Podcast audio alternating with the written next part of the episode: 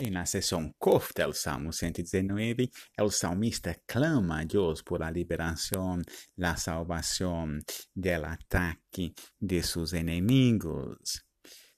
Sin embargo, é interessante como que o salmista percebe a la, sua salvação. E sua salvação inclui a capacidade de obedecer ao Senhor. Se o Senhor responda, cumprirei tus estatutos. Eu clamo a Deus porque quero obedecer a tus testemunhos. A ideia é que